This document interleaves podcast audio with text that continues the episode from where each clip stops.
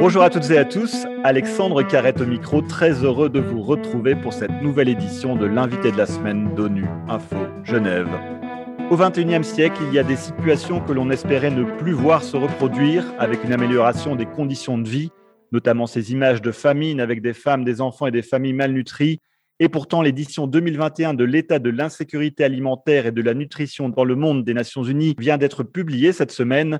Et le moins que l'on puisse dire, c'est qu'elle douche cet espoir tant elle décrit une situation très inquiétante avec des résultats qui pourraient mettre à mal l'objectif d'éradiquer la faim dans le monde d'ici 2030. Quelques chiffres pour se rendre compte de l'urgence de la situation.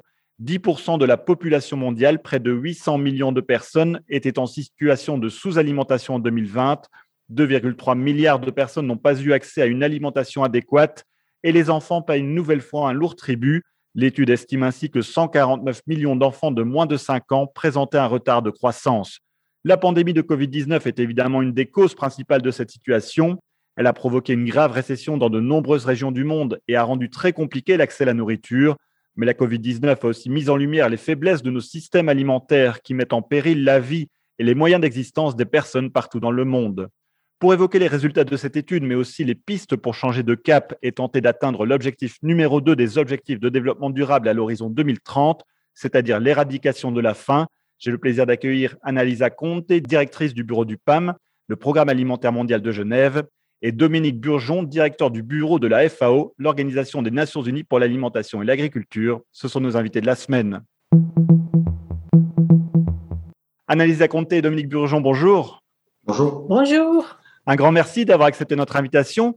Alors, Annalisa Conte, pour commencer, comment expliquer ce passage d'une situation d'insécurité alimentaire chronique, par exemple en raison d'épisodes de sécheresse, à une insécurité alimentaire aiguë aujourd'hui? Je le disais dans l'introduction, la pandémie de Covid-19 a eu un effet dévastateur, mais selon votre étude, la situation se détériorait déjà avant cette crise. Oui, tout à fait. En fait, euh, la, différence, c'est que la pandémie a été un choc au niveau global. Tous les pays ont été atteints par euh, ces problèmes. Ce n'était pas comme d'habitude un problème qui se passe de l'autre côté du monde.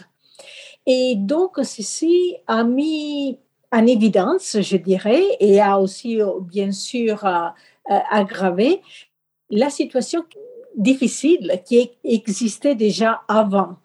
Donc, euh, déjà avant la pandémie du Covid, il y avait presque 700 millions de personnes dans une situation de sous-alimentation.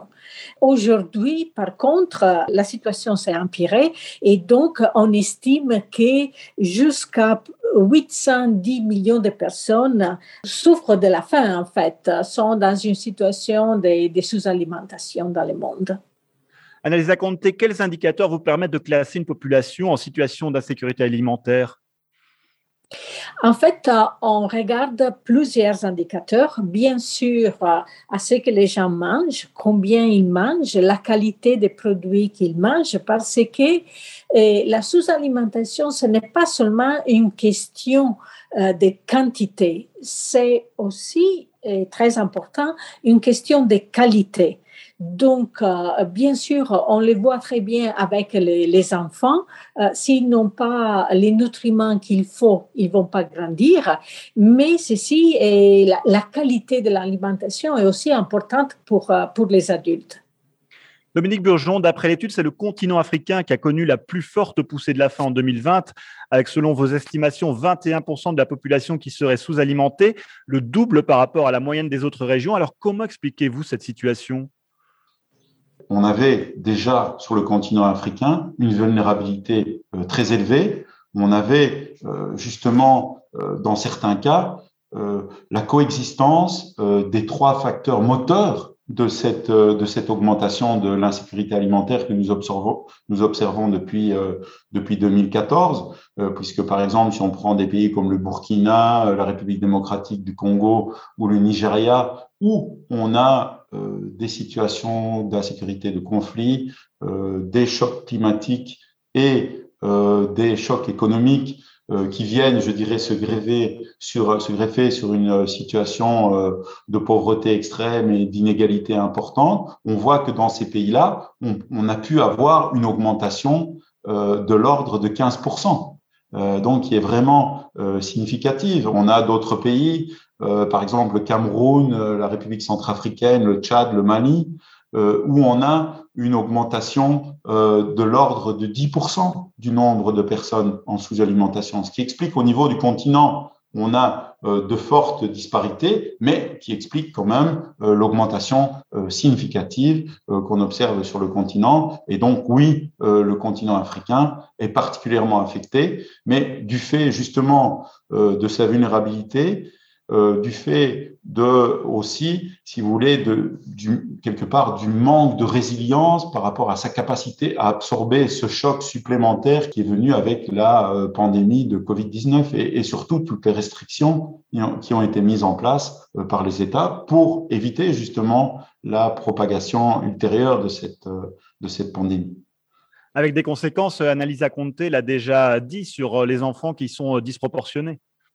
Comme vous l'avez dit, l'objectif de développement durable 2, il a trait à euh, éradiquer la faim, mais aussi éradiquer euh, toutes les formes euh, de malnutrition. Et on voit malheureusement au niveau global, mais aussi évidemment sur le continent africain, que nous ne sommes pas sur la bonne voie, par, par exemple par rapport au retard de croissance. 149 millions d'enfants de moins de 5 ans 22% euh, des enfants de moins de 5 ans souffrent d'un retard de croissance. Euh, de même, il en va de même pour l'émaciation, euh, où on a 45 millions d'enfants de moins de 5 ans qui sont confrontés à cette situation. Et je pense que, de nouveau, si on revient à la situation du, continent africain, qui malheureusement est aussi victime de nombreuses situations de conflit, ce qu'on voit, c'est que si on regarde les nombres totaux, tant en matière de sous-alimentation qu'en matière de retard de croissance, par exemple. Pour la sous-alimentation, 50% du nombre total des personnes victimes de la sous-alimentation vivent dans des pays où les conflits sont le moteur principal. Pour les enfants victimes de déficit de croissance, c'est 80% des enfants victimes de déficit de croissance vivent dans des situations où les conflits ont une importance. Donc, donc ça montre vraiment finalement l'importance démesurée euh, de, ces, de ces facteurs de vulnérabilité et, donc l'importance aussi, comme le fait le rapport, de s'attaquer aussi à ces problèmes. Annalisa Conte, justement, on parlait des conflits. Vous venez régulièrement euh, au press briefing ici aux Nations Unies à Genève, presque chaque semaine, pour euh, expliquer une nouvelle situation de, de faim dans le monde qui est souvent liée au conflit, comme le disait Dominique Burgeon encore aujourd'hui. C'était à propos du Tigré en Éthiopie. Oui, tout à fait. Et effectivement, quand on parle des sous-alimentation, des, des faim dans le monde, on pense tout toujours que c'est parce qu'il n'y a pas assez à manger. En fait, euh, on n'est pas là du tout. Ce n'est pas parce qu'il y a un manque de nourriture.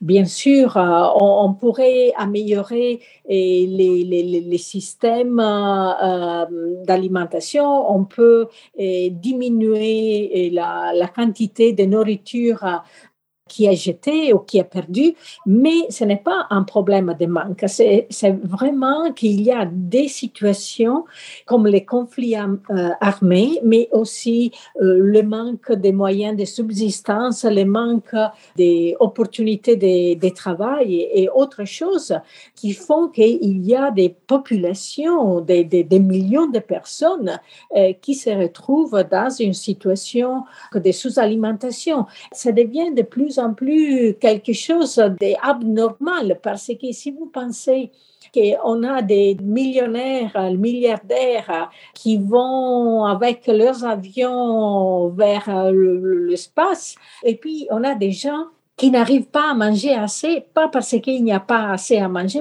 mais parce qu'ils n'ont pas accès à la nourriture.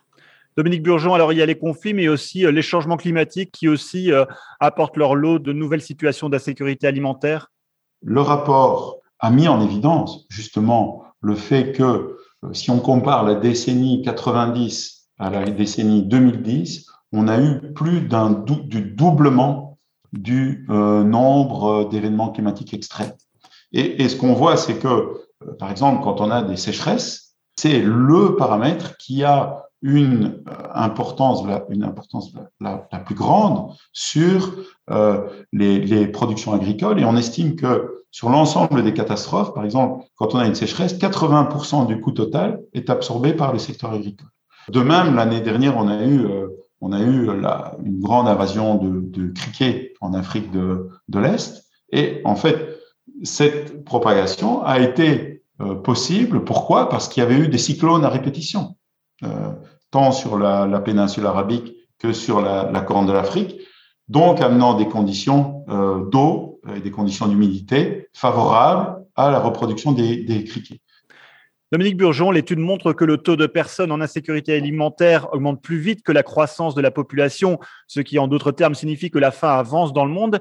Est-ce que cela signifie d'ores et déjà l'échec de la communauté internationale d'éradiquer la faim dans le monde d'ici 2030 Le rapport met en évidence euh, que euh, ce renversement de tendance, c'est le fait qu'on euh, a atteint en quelque sorte un pic cette année, enfin en 2020, avec 768 millions de personnes entre, entre 720 et 800 millions de personnes en, en, situation de faim, en situation de sous-alimentation. Selon les estimations dont nous disposons, nous pourrons atteindre 660 millions de personnes d'ici 2030. Ce qui veut dire effectivement que nous n'atteindrions pas l'objectif de développement durable visant à éradiquer la faim d'ici 2030. Euh, donc, euh, par contre, ce qu'il est absolument fondamental, et je pense que le mot clé, c'est action, il faut que euh, tout le monde agisse pour, au minimum, inverser la tendance. Cette tendance que nous avons observée à l'augmentation, cette année même forte, au cours des, des 7-8 dernières années, il faut absolument la renverser et ce serait déjà une victoire si on pouvait, pas une victoire, mais un progrès si on pouvait effectivement euh, renverser la tendance et cette fois-ci tendre, même si c'est à plus long terme, vers cet objectif euh, de fin zéro qui, qui est atteignable, qui est atteignable. Mais voilà, nous sommes confrontés à des facteurs externes qui euh, font que il est effectivement très difficile. Alors justement, Analyse Comté, quelles sont les pistes relevées par l'étude pour changer le cap? Ben, euh, donc, face à une situation euh, aiguë, euh, bien sûr, l'assistance humanitaire est fondamentale parce que ça signifie faire en sorte qu'il n'y a pas de vie qui soit perdue. Mais ce n'est pas la solution de long terme. Donc, il y a aussi des interventions pour euh, diminuer la, vulnérabilité des populations pour les rendre plus résilientes à, certains, à certains chocs. Et, et, et, donc, ce sont ces actions-là qui sont des actions à plus long terme, mais sont vraiment des investissements pour essayer et non seulement de mettre ces, ces, populations dans une situation qu'ils peuvent accéder à la nourriture, mais être en mesure de se prendre en charge et, de n'être plus à, à, devoir faire face à, à des situations extrêmement pénibles euh, dans, quand euh, euh, si, si le développement si l'environnement dans lequel il, il, vit leur permet d'être résilients et d'être autosuffisants. Dominique Burgeon, même si la situation décrite dans l'étude est plus que préoccupante, on l'a dit tout, tout, au long de cet entretien, est-ce que vous voyez des raisons d'espérer? Est-ce qu'il y a des, des signes positifs, peut-être dans certaines régions du monde que vous avez pu euh, découvrir ou que vous avez pu euh, analyser? Dans les pays euh, qui avaient des systèmes justement plus résilients, où on a pu éviter finalement euh, l'accumulation euh, de ces chocs, ils ont beaucoup mieux résisté. Ils ont beaucoup mieux résisté. J'ai fait état de certains pays où on avait une augmentation de 15% de la prévalence de la sous-alimentation. il y a des pays où justement il y a les systèmes de, filets sociaux, où il y a les bonnes pratiques en matière de résilience qui ont été adoptées, etc., qui ont bien mieux résister, même si, euh, comme l'a dit tout en début d'entretien Analisa, euh, nous sommes confrontés à une situation de pandémie qui a affecté l'ensemble des pays du monde. Annalisa Conte et Dominique Bourgeon, un grand merci d'avoir répondu à mes questions. Annalisa Conte, je rappelle que vous êtes la directrice du bureau du PAM de Genève et Dominique Bourgeon, le directeur du bureau de la FAO. Et c'est la fin de cette édition. À la réalisation de ce podcast, il y avait François Soubiguer, Anna-Sophia Werth à la préparation. Je vous donne rendez-vous vendredi pour le journal de la semaine. L'actualité des Nations Unies à Genève continue sur notre site web ungeneva.org et sur le compte Twitter en français ONU Genève. À très bientôt.